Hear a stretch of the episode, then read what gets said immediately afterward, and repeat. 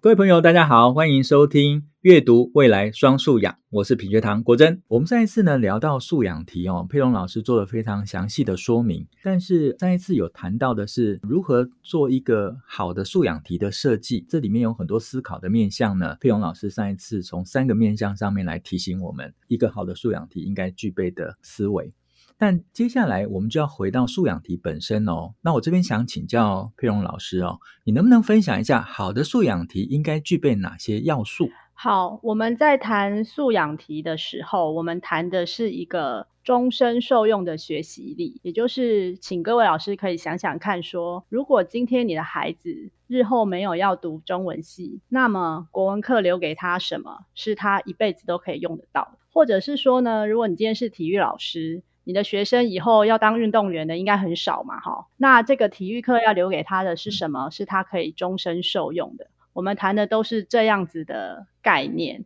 也就是说呢，我们希望透过素养导向的试题，可以让学生呢看到他今天在学校所学知识和能力的重要性，而不是让学生觉得哦，反正你就是叫我背起来，一直不停的练习，或者是你告诉我说这个是重要的，你就一定要会。我们不是谈那种呃重要就叫做素养，不是这样子的定义，而是说这个能力它可以用到一辈子。所以我们在铺陈这个情境的时候呢，很重要一个要素是，我们要让学生看到说，哦，原来我在学校学的这个东西可以用在哪里。因为当他知道他学的东西可以学以致用的时候，很容易我们就可以提升学生的内在学习动机。所以我们在谈素养导向试题有两个很重要的要素，第一个就是我们要强调是真实的情境跟真实的问题。那这个问题呢，呃，当然要符合这个学习重点里面这个学科本质，想要教给学生最重要的核心的能力。但更重要的呢，我们希望这个能力是可以在各个不同情境之中是可以迁移的。譬如说，你今天从老师那边学到阅读的技能，那你是不是可以带着这个技能呢，去用在下一篇的阅读素材的情境里面？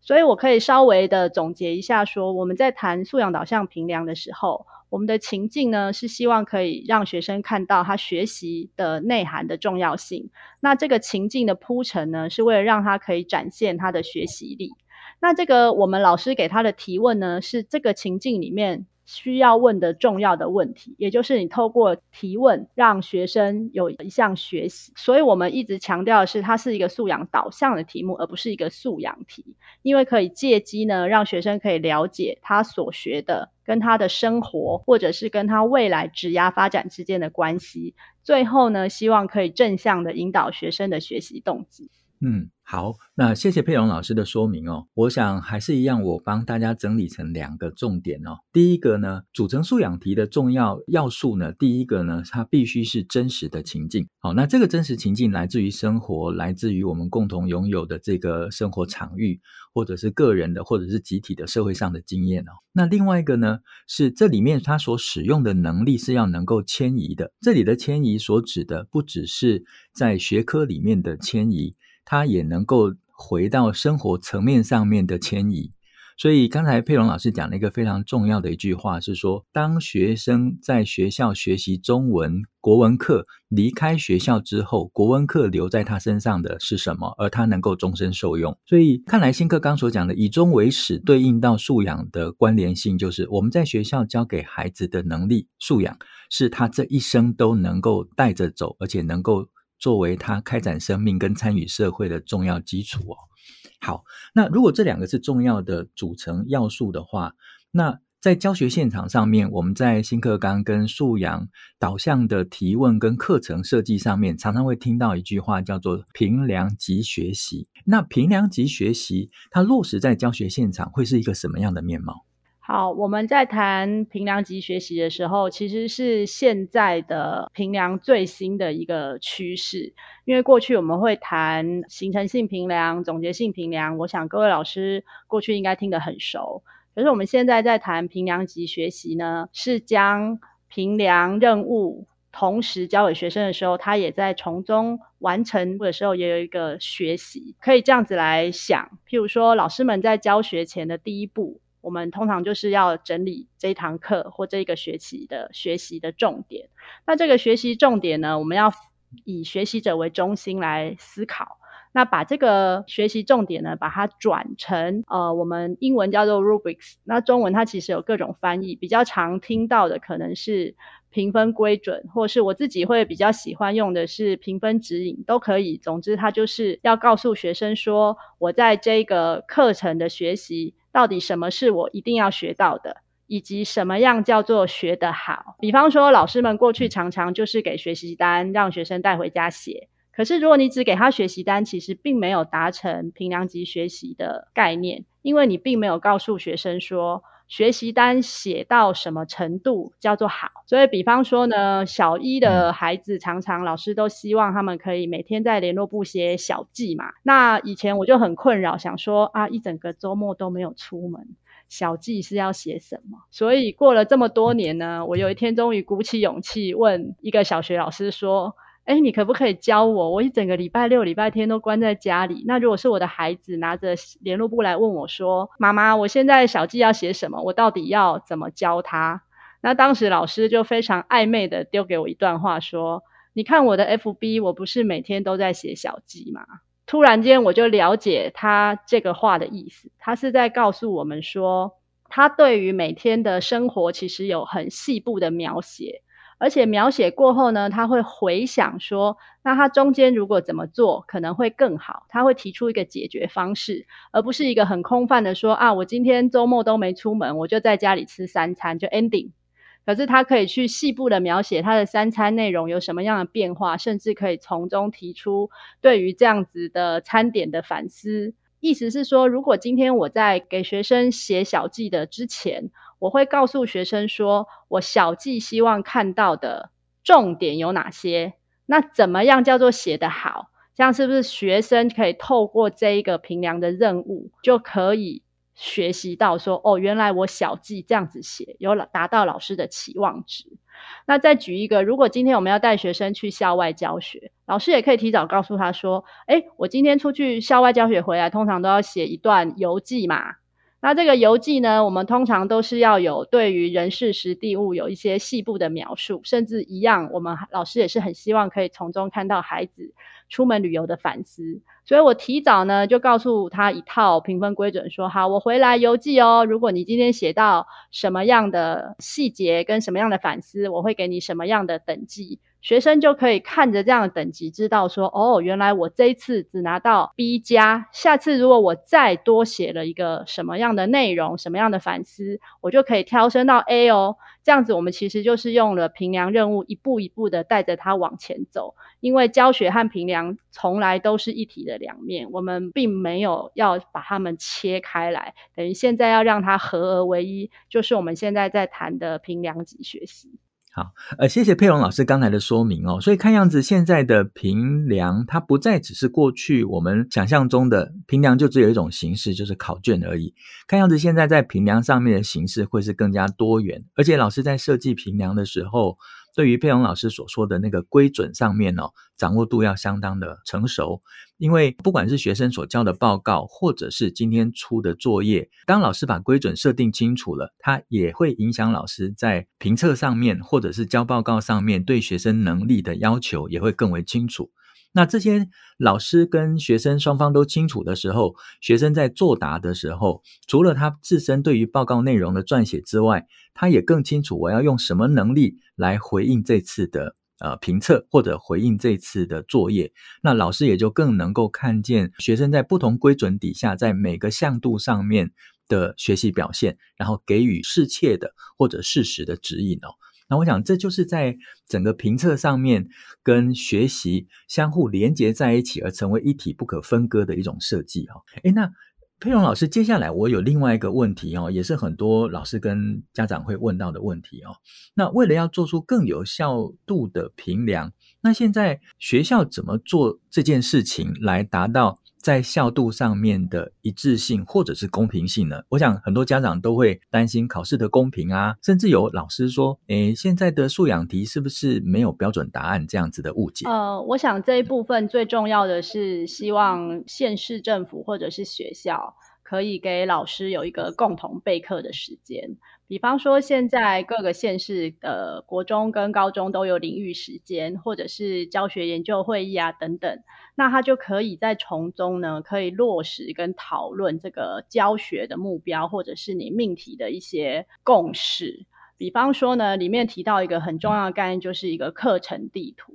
因为我们有学习，它理论上是一步一步的一直往上走。那我们现在这个概念到底是要现在教给他，还是说未来哪一个时间点教给他？因为我不一定要在这一刻就把所有的知识都教完嘛。因为我们可以想象，所有的课程知识，我们可以把它想成是一块一块的积木。那这个积木什么时候要交给他呢？各个老师之间可能要有一些共识。比方说，我们在谈韩愈、谈唐宋八大家，那当然我们也可以延伸到明清时代的古文运动。可是，我们要在这么早的时候就补充给他古文运动吗？如果在那个时候并不是一个很合适的时间，那我们那么早给他，其实也只是学生也只是背诵。那并不是一个最合适的时机。譬如说，今年有某考试完，其实某学科就会废议说，诶，那这个东西在高中生学吗？还是在大学生学？因为高中生学他可能根本不理解后面的原理原则，他只是把公式背下来。那这样对学生而言是一个好的学习吗？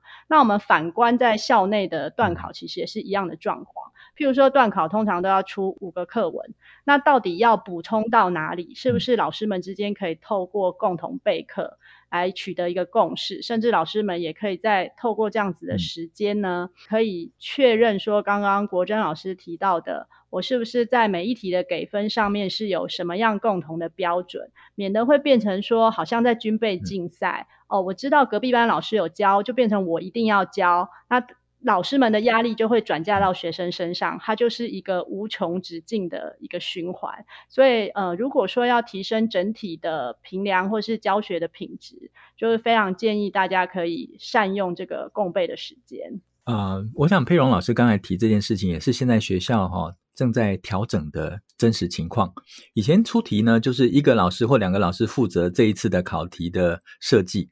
那交出来的之后，大家才开始讨论哦。这里面的讨论问题就很大了，因为可能某个题目 A 老师说答案是 A，然后 B 老师说答案是 C 哦，然后双方又针对这个文章上面出题的观点不同哦，然后就有非常多讨论哦。那如果它今天是一种共备的形式的话，那我想在出题最原初的设题的思考上面，大家都能够进行交流，达到一致的呃共识。那对于答案或者是学生能力上面的要求也有一致的共识。那这样子题目出出来之后，每个老师对于啊、难易度上面的掌握，对于回去如何跟同学带领讨论，然后如何跟他们的学习预期的目标能够进行连结哦，我想老师之间的落差就会减少，而且大家能够共同朝一个目目标来前进哦。这样子是一个非常非常好的一个建议哦。那。我也很开心看到，现在的确有很多学校已经在做这样的调整哦。那如果这样子的话，我们就可以避免过去在考题上面常常出现的对于试题或者答案有争议的情况哦。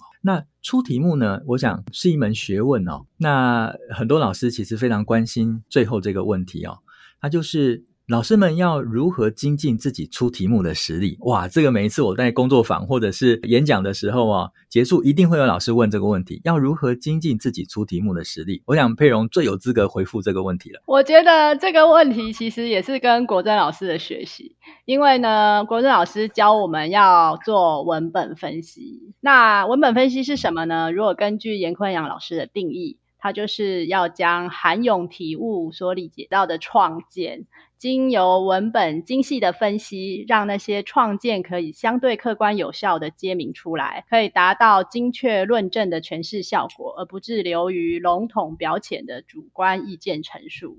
呃，简单来说，就是我们要深度的了解这个文章到底想要跟我们说什么。那这个我会把它分成对于三种人的意义。首先，如果我今天是身为读者，对我来说，我就是可以真的很。读懂这个文章到底要告诉我什么。那我也可以学习说，哦，原来今天你在表达这个观点，或是在说明这个事实的时候，你是如何透过一个段落一个段落的铺陈，也就是这个文本的布局，让我可以理解你想要表达的内涵。那我自己从中也可以进行反思，这是对我一个读者而言。那对于教学者而言呢，文本分析最重要的事情就是让老师可以得到你的教学重点，就是说你今天分析出来的结果，其实你想办法把它转化成是一个有趣的学习的任务，或者是它就是你在课堂里面提问的重点。所以我们有的时候会很勇敢的说呢，如果老师你今天问不出一个好的问题，其实也就是你不知道要怎么教学。因为其实你并不知道你今天手中这个素材，它究竟重点在哪里？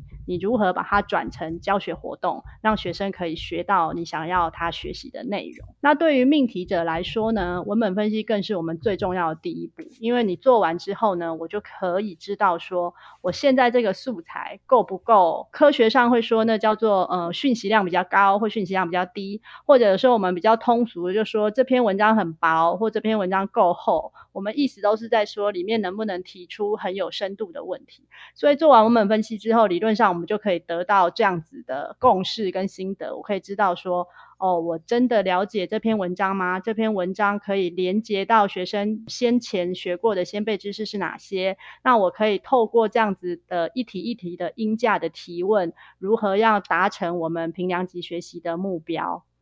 哇，那如果根据佩蓉老师刚才的分享的话，看样子老师要如何精进自己的出题实力，最根本的还是要回到我们要去精熟，而且要能够有架构性的去分析我们要出题的材料。那借由这些分析完的结构跟里面的核心概念，甚至是主要的脉络，再设计出可以对应到反映出学生能力或者是素养的提问。那这样我们才能够有效的把学生的学习表现哦落实在他的评测结果上面哦。哇，那如果是这样子的话，的确跟我们过去所思考的提问设计，以自己主观为出发点的想法是不太一样的。时间很快哦，我们又到了节目的尾声哦。那我们连续两集呢，请佩蓉老师来分享素养题的设计，还有在构思素养题上面的思维哦。那我想佩蓉老师分享了非常多她在素养题上面研究跟实际上呃设计的经验哦，是我们现在在教学现场上都非常非常需要的学习。